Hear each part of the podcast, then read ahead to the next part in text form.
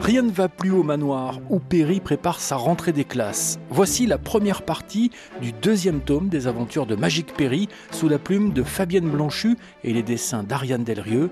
Les aventures de Magique Perry sont éditées chez Albin Michel Jeunesse. L'histoire est lue par Céline Mordavid, directrice de la bibliothèque Charlotte Delbo à Vigneux-sur-Seine, dans l'Essonne.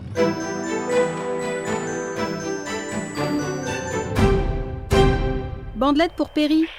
Je répète. Bandelette pour Perry. À toi. Dans la chambre de la jeune sorcière, le blabla, offert par Tatibès, crachote. Sans hésiter, Perry délaisse son tirage du tarot des animaux totems, un des plus difficiles à maîtriser, et plonge sur son lit recouvert d'un volumineux édredon.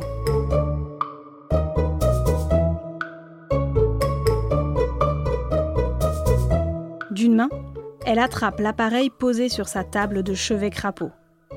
Je te reçois, infini sur infini. Si Bandelette, le meilleur ami de Perry, n'avait pas été une momie, mais un enfant sorcier comme elle, ils auraient pu communiquer par la pensée. Mais ce n'est pas le cas, d'où l'utilisation des blablas, dont les deux enfants usent et abusent. D'ordinaire, ils s'appellent pour un oui ou pour un non. Mais aujourd'hui, c'est la première fois depuis six semaines.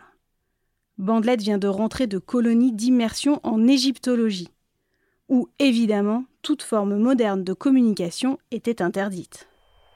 Tu en as mis du temps à m'appeler, ronchonne Perry. À toi. Toujours en train de rouspéter.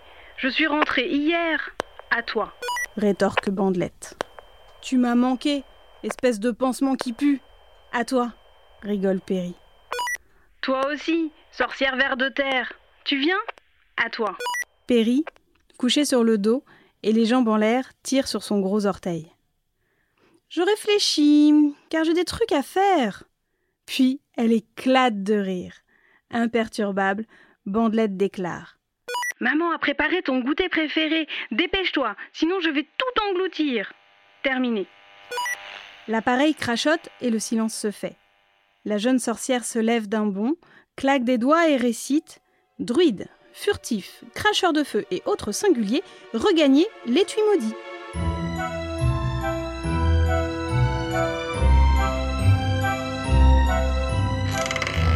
Puis, elle ouvre sa penderie, se chausse et dit Bif, on y va Pendu à la tringle, Bif cligne d'un œil et le frotte du bout de l'aile.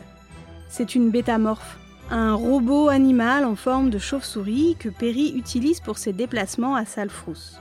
Les balais, même si elle sait les piloter, n'ont jamais eu sa préférence. Allez, paresseuse On se rejoint dehors La dernière arrivée est un scarabée. Perry ouvre la fenêtre de sa chambre, puis descend le grand escalier du manoir en courant. Sur le perron, elle retrouve Biff, qui a déployé ses grandes ailes parapluies. Pattes arrière s'arriment aux épaules de Perry qui ordonne Droit chez Bandelette Vitesse maximale C'est plus une fusée à réaction qu'une chauve-souris robot qui s'élève dans le ciel, dérangeant un conciliabule entre deux corbeaux, dont Faro, le familier de Perry. Assise sur le sarcophage qui fait office de lit pour Bandelette, Perry termine sa bouchée de crunchy miam avec un grognement de satisfaction. C'est trop bon Bandelette hoche la tête. Tiens, au fait, je t'ai rapporté un cadeau, dit-il en lui tendant un paquet. C'est une amulette représentant le dieu égyptien Amon-Ré. Perry la trouve ravissante. J'ai appris qu'il était un peu sorcier sur les bords et surtout le plus puissant des protecteurs. Un peu comme ta grand-mère et comme tu le deviendras, toi aussi. Perry est émue. Elle serre Bandelette dans ses bras. Raconte-moi ce que tu as fait. C'était bien? Bandelette explique que cette année, il a appris à déchiffrer les hiéroglyphes sur des papyrus, à construire des pyramides miniatures et à faire du ski sur le sable. Waouh s'exclame Perry, impressionné. Et toi Tu as fait quoi pendant les vacances?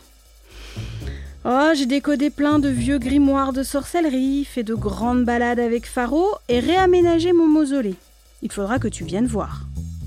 Mais j'ai été souvent seule. Jusqu'à la semaine dernière, Squelette était à une retraite de yoga. Mamigal et Chantal sont encore à des concours d'araignées. Maman travaille sans relâche sur sa maîtrise en déplacement furtif, et papa, eh bien papa, lui, s'occupe nuit et jour de cornichons.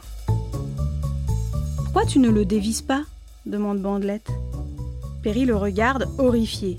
T'es fou C'est dangereux C'est au bébé sorcier de choisir sa date de naissance et de pousser le couvercle de son bocal. Tu y es resté longtemps, toi? Jusqu'à la lune violette.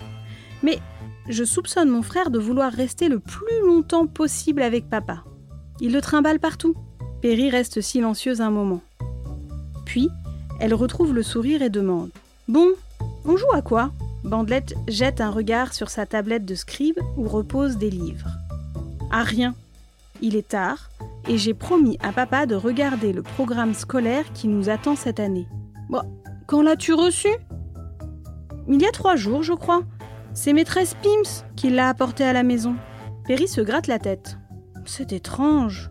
Aucun livre d'école n'est arrivé au manoir. À moins que Squelette ne les ait réceptionnés et oublié de les lui donner Oui, ça doit être ça. Forcément. Pendant le vol de retour, Perry est tracassée. Mais elle est bien décidée à élucider cette histoire de livre. Arrivée au manoir, elle détache son harnais et se libère des pattes de bif. Elle pousse la lourde porte d'entrée. Il faut un peu de temps pour que ses yeux s'habituent à la pénombre dans laquelle est plongé le hall. Et Nora, sa mère, déteste la lumière. Et quand Mamigal n'est pas là, le soleil entre seulement par une fenêtre. Pour l'heure, il réchauffe de ses rayons la septième marche du grand escalier. Été comme hiver, c'est la place préférée de Matousalem. Le vieux chapelet baille lorsque Perry lance à la ronde. Ouh Ouh Y a quelqu'un? Un fantôme sort de la vieille armoire du corridor. Pas toi, voyons, fait Perry. Bah, c'est parce que j'ai entendu où, où explique le spectre vexé. Oui, ben où, où les autres, pas où, où toi. Va hanter le grenier, lui ordonne la fillette. Squelette Maman Papa Vous êtes là? reprend-elle en criant. Tandis que Perry envoie Biff dans sa chambre, Squelette, le majordome du manoir, approche. Miss Perry? Ah Squelette, te voilà. Tu vas pouvoir éclaircir un détail qui a son importance. As-tu réceptionné et recouvert mes livres d'école? Squelette s'apprête à répondre quand, l'air fâché mais majestueuse, la mère de Perry sort de son bureau.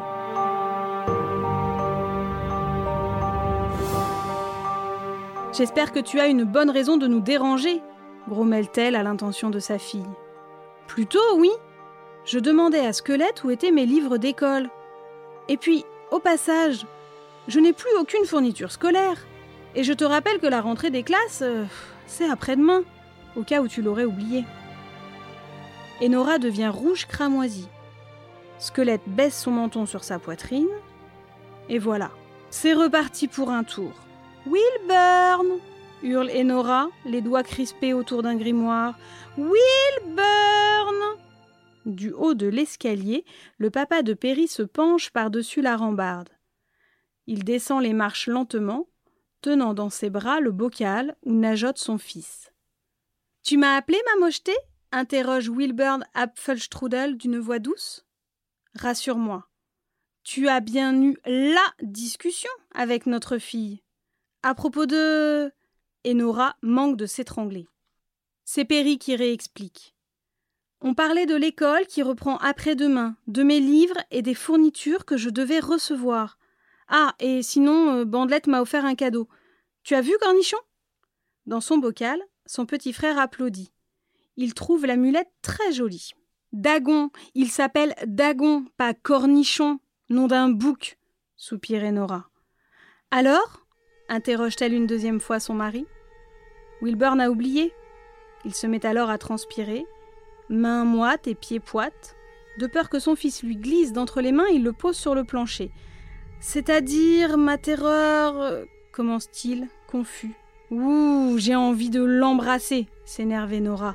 Tu devais faire une seule chose. Mais non, tu passes ton temps à bocaliner. Perry regarde tour à tour sa mère, son père, Squelette et son frère. Finalement, elle lance. C'est quoi le problème? Le problème, grinçait Nora, c'est que tu n'iras plus à l'école et que ton père devait te le dire. Ça m'étonnerait, c'est obligatoire dans l'autre monde, et à Salfrousse aussi, rétorque Perry en haussant les épaules. Tu es une future suprême, et dans ton cas, la règle ne s'applique pas. Si s'entête Perry. Non, affirmait Nora, tu dois maintenant suivre un enseignement spécialisé et complexe avec un précepteur particulier. J'ai super hâte et l'adore déjà, fulmine Perry. C'est sans importance, répliquait Nora. Il arrive demain et t'instruira comme il l'a fait pour moi. Jamais, jamais et jamais, s'époumonne Perry en colère, qui, en ça, ressemble soudain à sa mère. Enora tape nerveusement du pied en plantant ses yeux foncés dans ceux de son mari. Il se peut que ce soir, ils doivent dormir dans son laboratoire. Perry souffle et tempête. Enora gronde et tonne. Wilburn bafouille et s'embrouille. Squelette baisse la tête. Seul Dagon, indifférent à l'ambiance électrique, fait des galipettes arrière dans son bocal, trop content d'avoir un public. La porte d'entrée s'ouvre à la volée. Faro fait irruption en premier, suivi par Tatibès. Perry se jette dans les bras de sa tante. On vous entend depuis les berges du lac pourpre. Que se passe-t-il encore? Tout le monde tente de le lui expliquer en même temps.